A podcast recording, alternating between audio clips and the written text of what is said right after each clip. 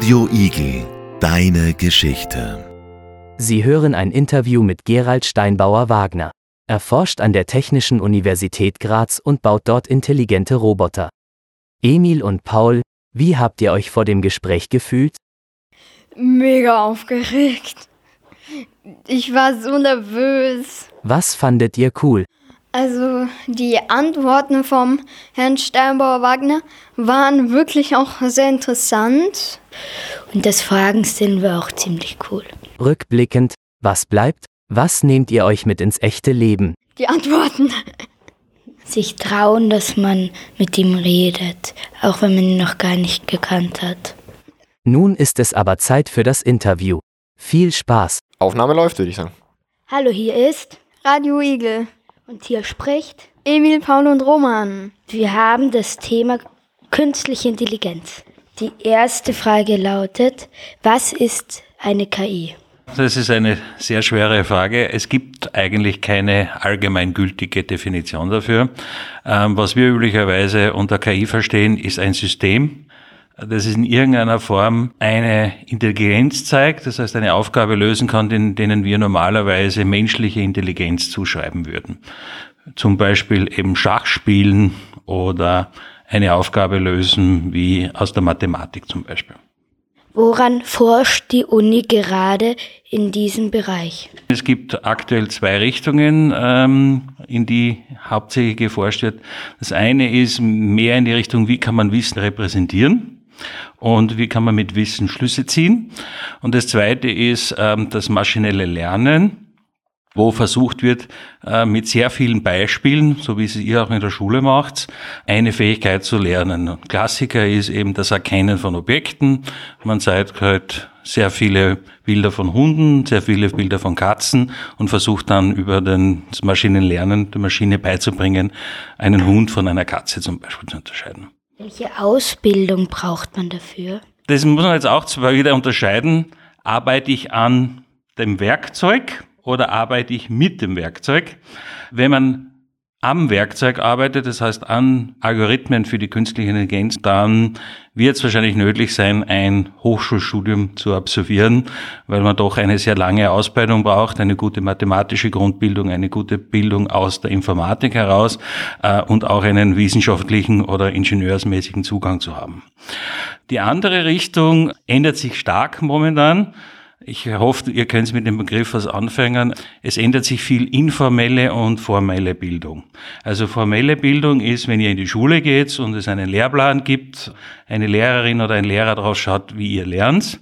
Aber mittlerweile gibt es sehr viel Informelles. Das heißt, ihr lernt auch im Internet, ihr schaut euch Videos an, ihr schaut euch ähm, Blogs an. Und da gibt es ein bisschen eine Demokratisierung des Ganzen. Das heißt, der Zugang auf diese Methoden und dieses Wissen ist jetzt breiter und ich brauche keine keine formale Ausbildung dazu. Natürlich muss ich mich dafür interessieren. Wie würde für Sie ein Computer in der Zukunft aussehen? Ich hätte gerne Systeme, mit denen ich natürlich interagieren kann. Das heißt, er versteht wirklich, was ich sage. Er versteht aber auch meine Gesten. Wir sitzen hier zusammen und wenn wir miteinander reden, schauen wir uns an. Ähm, solche Dinge sind eigentlich ganz wichtig in der natürlichen Interaktion und das ist auch ein großes Feld der KI, diese Mensch-Maschine-Kommunikation richtig zu machen. Und wenn wir diese Maschinen mehr und mehr in unserem Alltag integrieren, natürlich auch die physischen, die dann quasi Roboter sind, dann wird das Thema immer wichtiger und ähm, da erwarte ich mir, dass das natürlicher wird. Würden Sie in einem selbstfahrenden Auto mitfahren? Ich bin schon mit einem selbstfahrenden Auto mitgefahren und es gibt auch immer wieder die Möglichkeit, auch in Graz, äh, hier am Campus oder auch äh, in Buntigam damit zu fahren. Es ist ein bisschen spooky, natürlich, wenn das Auto selbst fährt. Ich bin natürlich ein bisschen kritischer, ich weiß, was drinnen steckt und deswegen fürchte ich mich dann schon hin und wieder, wenn man denkt, okay, macht das System wirklich das, was es soll. Es ist sehr spannend mit so einem Ding zu fahren und, und aufregend. Also wenn ihr die Möglichkeit habt, sich einmal anzumelden und das zu machen oder vielleicht auch die Kollegen zu fragen, ob man es als Schulausflug machen kann, äh, ist ganz nett zu sehen. Man fährt ja auch ganz langsam. Üblicherweise ist man halt am Campus unterwegs. Das ist Schrittgeschwindigkeit. Äh, auf einer Autobahn oder so schaut es dann schon ganz anders an. Dann wird es wirklich ein bisschen äh, zum Fürchten. Glauben Sie, werden Roboter schlauer als Menschen? Die typische Antwort ist nein, ja, äh, jein. Ich glaube nicht im Sinne einer allgemeinen Intelligenz, das, was man Menschen zuschreibt, wirklich Probleme zu lösen, äh, die, die man noch nie gesehen hat oder kreative Lösungen zu generieren oder sehr große, sehr verschiedene Zusammenhänge zu verstehen, da bin ich noch skeptisch. Was aber sicher sein wird, dass es funktioniert, ist sehr spezialisierte Aufgaben, die schnell zu lösen sind und die kann ich automatisieren. Ein Beispiel wäre das Durchforsten von großen Texten wissenschaftlicher Natur oder aus der Juristerei, äh, dort äh, Zusammenhänge herauszusuchen, was jetzt ein Referendar macht, jemand, ein Mensch, der halt beim Anwalt sitzt. Solche Aufgaben, glaube ich, kann man schon automatisieren und da wird der Roboter oder die KI schneller sein als der Mensch. Glauben Sie, wird die KI Gefühle haben? Ja, da bin ich, glaube ich, nicht der Richtige, äh, das zu fragen. Also du kannst mich als Person fragen, als Wissenschaftler ist es nicht meine Disziplin. Ich bin weder ein Neurowissenschaftler, ein Psychologe oder ein Philosoph. Da müsste man definieren, was ist ein Gefühl. Ne? Das ist schwierig zu sagen. Also es, es wird, und das sieht man oft in der KI, es wird vorgespielt. Es gibt sehr viele Experimente, da werden ganz einfache Verhalten hinterlegt bei einem Roboter und die Menschen interpretieren dann ein Verhalten oder eine Intelligenz hinein. Ähm, ich kann mir schon vorstellen, dass man das so macht, dass man glaubt, die Maschine hätte Gefühle oder Sympathie. Ob sich das dann wirklich irgendwo in den Innereien dann wirklich im Sinne von einem menschlichen Gefühl entwickelt, das kann ich leider nicht sagen. In vielen Bereichen ist die KI schon viel schneller als Menschen. Wie wird das von der Gesellschaft aufgefasst? Denn weil man hört ja so oft, dass die Roboter den Menschen die Arbeit wegnehmen. Wie sieht das für Sie aus? Es geht jetzt nicht mehr darum, Leute zu ersetzen und die Maschine nimmt jemanden einen Job weg, sondern ganz im Gegenteil. Wir haben aktuell in allen Bereichen Arbeitskräftemangel und wir haben die Personen nicht mehr, die diese Jobs machen. Das heißt, wir sind dafür angewiesen, dass automatisiert wird, weil das nämlich den Druck für die restlichen äh, lindert, weil weniger Arbeit zu tun ist. Äh, ob das natürlich in allen Reichen, Bereichen funktioniert, äh, in einer Produktionshalle ist es natürlich was anderes als in einem Krankenhaus mit Patienten. Aber ich denke einmal, da wird es nicht so sein, dass es einen Verdrängungswettbewerb gibt, sondern eher in die Richtung, die Maschine unterstützt. Sehr gut. Dann hätte ich jetzt noch ein paar spezifische Fragen zu ChatGBT.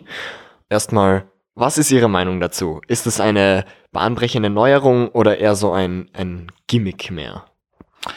Äh, ja, ich bin da immer ein bisschen vorsichtig. Also ich bin bekannt, dass ich kein, kein äh, großer Befürworter des Maschinenlernens bin, weil mir das ein bisschen zu, zu sehr äh, ein Hype ist. Es ist schon gute Arbeit gemacht worden äh, in diesem Bereich und äh, es werden Methoden entwickelt, die schon uns weiterbringen. Aber man muss sich halt vor Augen führen, woher kommt dieser große Sprung? Der große Sprung kommt aus einer Konzentration von Geld, Daten und Personal bei amerikanischen Firmen. Und ähm, das ist ein Problem im, im, im Sinne der Demokratisierung von Wissen. Ja. Das heißt, wenn Sie genug Geld haben, genug Leute haben und genug Daten haben, äh, dann können Sie sowas machen. Äh, aber dann gehört Ihnen das. Und man sieht ja auch schon, ChatGPT war am Anfang frei, mittlerweile ist es nicht mehr frei, man muss zahlen dafür. Ne? Und wirklich die zentralen Teile kriegt man gar nicht so besicht. Also das sehe ich eher als, als kritisch bei ChatGPT. Aber finden Sie, dass man diese Menschen, das Geld und die halt Daten, dass man die besser einsetzen könnte als für sowas? Das ist eine gute Frage. Ähm, wenn man sich anschaut, was bei JPGD rausgekommen ist, ist es schon gut investiert. Ähm, ob man damit natürlich andere Dinge besser machen kann, ich meine, das ist immer die, die Aufrechnung. Wenn ich sage, ich investiere 100 Millionen in eine Forschung, ähm, die könnte natürlich auch in Trinkwasseraufbereitung in Entwicklungsländern stecken. Die Frage ist, äh, wie man sowas äh, gegenrechnet. Welche Berufsfelder könnten jetzt von dieser ähm, KI beeinflusst werden? Alle Berufe, wo man Texte schreiben muss oder soll oder Dinge zusammenfassen muss. Ich glaube, das ist schon eine gewisse Gefahr da, weil zum Beispiel eben eine kurze Zusammenfassung von einem Buch äh, wäre möglich, dass das ChatGPT übernimmt. Eine Einführung äh, für ein Thema, für einen Blog zum Beispiel, das, das könnte man damit machen. Ja, solche Dinge, glaube ich, äh, da gibt es schon wahrscheinlich Möglichkeiten. Aber da möchte ich auf eine Sache hinweisen. ChatGPT lebt in der Vergangenheit. Das heißt, ChatGPT hat nur Daten bis äh, 2019, 20 drinnen. Da ist nichts Aktuelles eingepflegt. Also das heißt, neu, auf neuere äh, Informationen zurückzugreifen geht momentan eh nicht. Ne? Das heißt, man kann eher in der Vergangenheit solche Dinge machen. Für die Zukunft ist schwierig. Wir sind ja in einer Schule und da hört man schon immer wieder Dinge. Wie reagieren Schulen? Ich weiß nicht, wie sehr Sie darüber informiert sind, aber wie reagieren im Moment Schulen auf das? Wie Schulen darauf reagieren, äh, kann ich nicht sagen, aber ich kann sagen, wie Hochschulen und Universitäten darauf äh, reagieren. Ähm, aber es ist nicht ein großer Unterschied zwischen einer Schule und einer Hochschule. Äh, am Ende des Tages lernt jemand was und man muss halt leider überprüfen, ob der oder die Person das gelernt hat. Wir gehen tatsächlich weg von klassischen Textaufgaben und speziell, wenn nicht in einer überwachten Prüfungssituation. Ja. Also wir haben früher immer sehr viele ähm, Beispiele ausgegeben, die die Studierenden rechnen zu Hause und dann das abgeben und das war Teil der Note. Das wird jetzt zum Beispiel nicht mehr benotet und ist eine reine Übungssache. Wenn ich mich damit beschäftigen will, dann lehre ich was daraus. Wenn ich das in ChatGPT reinstopfe, dann äh, habe ich nichts gelernt. Aber dann gibt's halt in der Prüfung entsprechende Aufgaben, wo ich dann selber rechnen muss und dann findet man schon raus, ob jemand jemand das verstanden hat oder nicht. Das heißt, das liegt dann in der Selbstverantwortung. Du, du triffst einen extrem tiefen Punkt. Äh, Selbstverantwortung ist immer, immer wichtig bei genau bei diesen KI-Themen. Das heißt jetzt, wenn wir von Schulen weggehen und Universitäten und Hochschulen, äh, wie wird sich die Gesellschaft insgesamt verhalten? Das ist schwer zu sagen, aber ähm, ich glaube, dass es zu wenig Verständnis für diese Technologie in, in der breiten Gesellschaft gibt.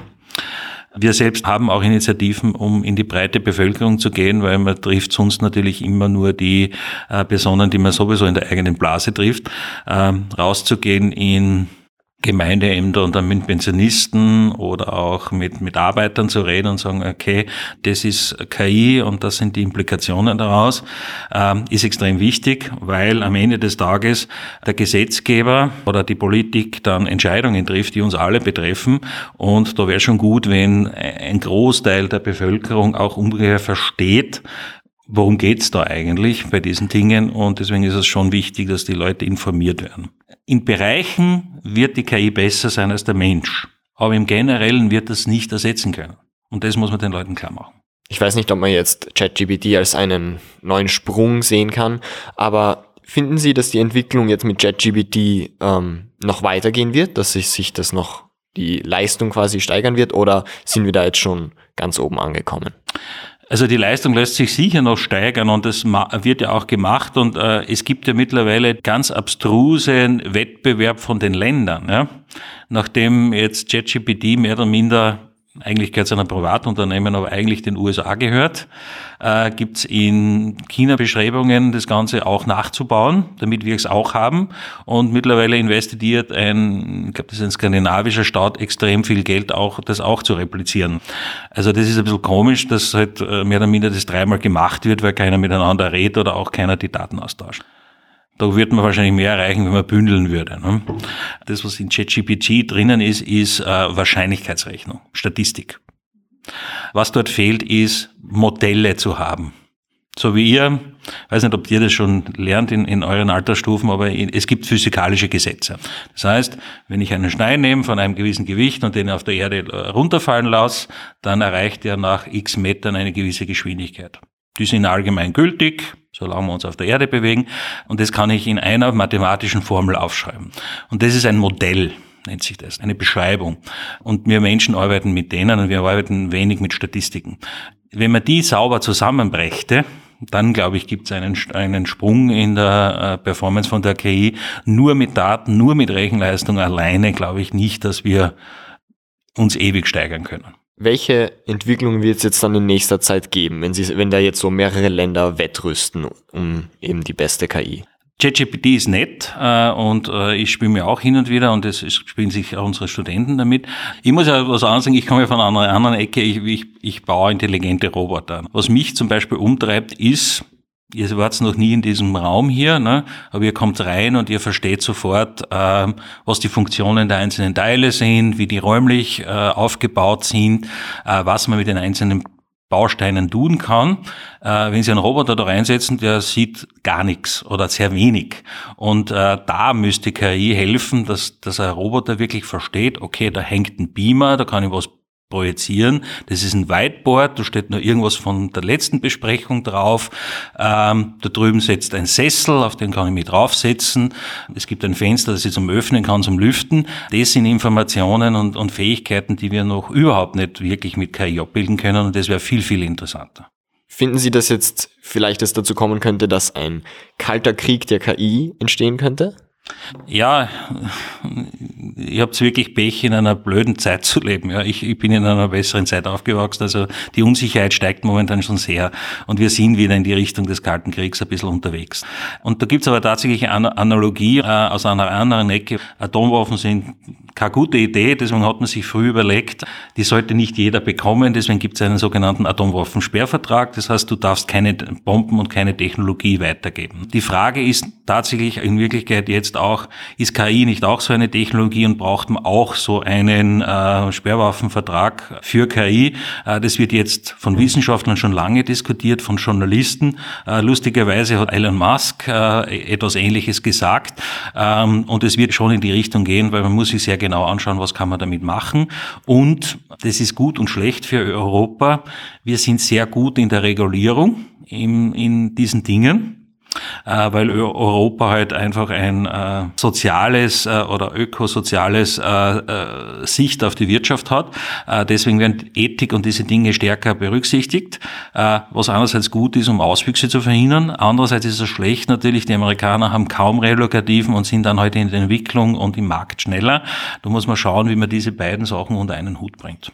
Sie bauen ja Roboter. Wenn dann KI wirklich zu dem Punkt kommt, wo die dann ein Roboter in diesen Raum reinkommen kann und alle Dinge erfassen, dann hat man ja quasi unbegrenzte Möglichkeiten. Also für Forschung, ähm, für Weltraum vielleicht, äh, Erforschung, dass man unbemannte Raumschiffe baut oder halt Roboter, die die Wälder kontrollieren, aber halt auch Sachen wie Drohnen, die äh, automatisiert Ziele erfassen und halt Menschen umbringen.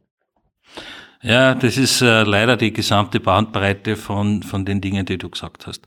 Ähm, grundsätzlich, unsere Idee ist, äh, wir entwickeln äh, Roboter, um den Menschen zu unterstützen. Ne? Also erst gestern war ich mit Feuerwehrleuten unterwegs am, am den ganzen Tag. Da geht es darum, die aus der gefährlichen Situation rauszubringen und die dann halt durch einen Roboter zum Beispiel zu ersetzen.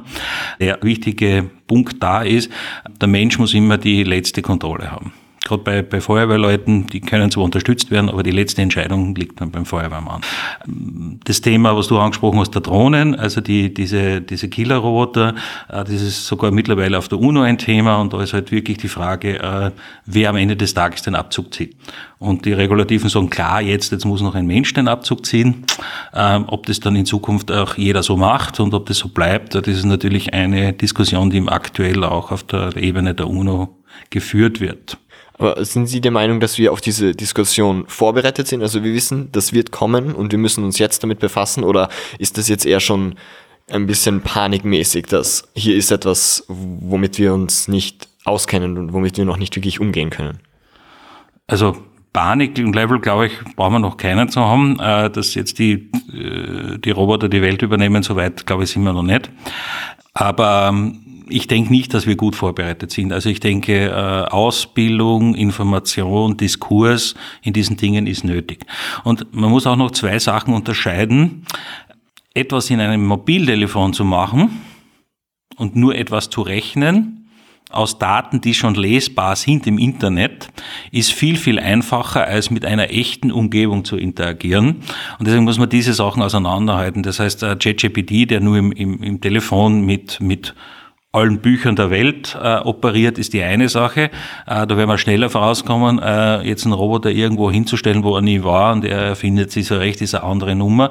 Und auch die Interaktion mit der echten Welt in Sinne, ich greife was an, ich öffne eine Tür oder sowas, das wird noch viel länger dauern. Also damit haben wir auch zwei Geschwindigkeiten, glaube ich, die man berücksichtigen muss. Aber man darf, man darf gespannt sein. Man darf gespannt sein und deswegen mache ich ja meinen Beruf, weil es extrem spannend ist. Ja. Hätten Sie gerne einen Roboter? Das ist eine spannende, äh, spannende Frage. Danke. Ich hatte bis vor einem Jahr keinen Roboter zu Hause. Ja. Also ich spiele mich ja oder wäre ja so viel bezahlt, dass ich mit Roboter spielen darf.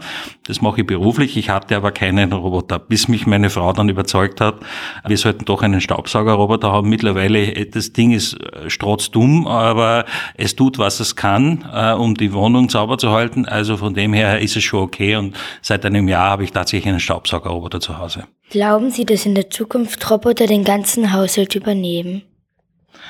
Glaube ich nicht. Äh, wenn ich mir zurückschaue, die KI gibt es ungefähr seit den 90, 1950er Jahren. Ja? Das heißt, es sind jetzt 70, 80 Jahre, wo wir uns mit dem Thema beschäftigen. Ähm, und diese Haushaltshilfe, lustigerweise immer weiblicher Terminus, ähm, ein, ein, ein Roboter als Haushaltshilfe ist immer der Wunsch gewesen und äh, wir kommen da nicht wirklich näher. Ähm, und es ist auch was anderes und das ist interessant, also auch der Vergleich mit der Industrie. In der Industrie wird die Umgebung an den Roboter angepasst. Deswegen funktionieren Dinge auch und deswegen kostet ein Handy auch nur so und so viel, weil wir dort sehr gut optimieren können und Prozesse optimieren können. Ne? Das Umgekehrte ist, was es schwierig macht, äh, ein Haushalt ist für einen Menschen konzipiert und da musst du menschliche Fähigkeiten haben oder menschenähnliche Fähigkeiten haben, um das zu bedienen. Würde man, und das haben wir tatsächlich diskutiert, würde man einen Geschirrspüler anders bauen, der maschinenbeladbar ist, dann würde ich wahrscheinlich schneller vorankommen, aber dann ist es vielleicht für den Menschen nicht geeignet. Also ich glaube, das wird noch sehr lange dauern, bis du jemanden hast, der dein Kinderzimmer wirklich aufräumt. Wie glauben Sie, dass unser Alltag in 15 Jahren aussehen könnte? 15 Jahre. Gute Frage hört sich jetzt nicht so lang an eigentlich von, von, von der technischen Seite her. Ich denke schon, äh, dass wir mehr von diesen automatisierten Tools ähm, oder Werkzeugen an, an Handys haben, die gewisse Aufgaben übernehmen. Ich glaube auch, dass die Roboter äh, mehr Fähigkeiten haben werden, aber in sehr spezialisierten Bereichen zum Beispiel. Das sieht man auch beim autonomen Fahren. Ich glaube nicht, dass in Zukunft irgendjemand einmal in der Stadt bei jeder Witterung autonom fahren kann. Das glaube ich nicht.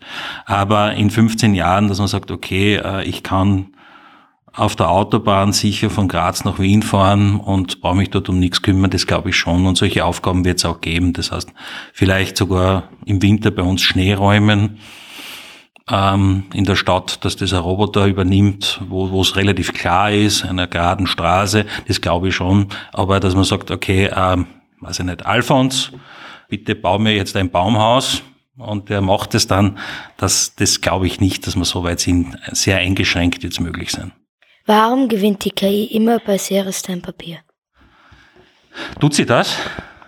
Na ja, also wir haben es mal gehört. Okay. Solche Sachen sind relativ äh, äh einfach. Also im Prinzip geht es da um Wahrscheinlichkeiten. Ne? Das heißt, äh, wenn ich die Statistik gut kenne, dann werde ich beim Wetten immer gegenüber dir gewinnen. Und das heißt, ähm, dass der Roboter mehr oder weniger diese Statistik im Hintergrund gut beherrscht. Das ist der Vorteil von, äh, von dem Roboter gegenüber dir. Ja, das, ich schätze, das war's. Vielen, vielen Dank. Es war wahnsinnig spannend und interessant. Danke. Danke für den Besuch und ich wünsche euch auch einen schönen Tag. Ich hoffe, ich habe euch nicht so sehr verwirrt, ja, weil äh, es ist dann halt äh, gerade auch äh, für das junge Publikum dann immer ein bisschen schwierig, das Ganze greifbar zu machen. Aber wichtig ist eben, dass ihr halt nicht auf den, den Hypes, auf den Leim geht und das ist genau super mit seinem Radio und, und deswegen haben wir ja auch Journalisten, ne, ähm, die sich dann halt verschiedene Meinungen anhören und sich selber ein Bild machen. Also das ist schon cool. Sie hörten ein Interview von Emil, Paul und Roman. Ich bin Jakob, künstlich generierte Stimme von voicebooking.com. Es war mir eine Ehre. Radio Igel. Meine Geschichte. Meine Geschichte. Meine Geschichte.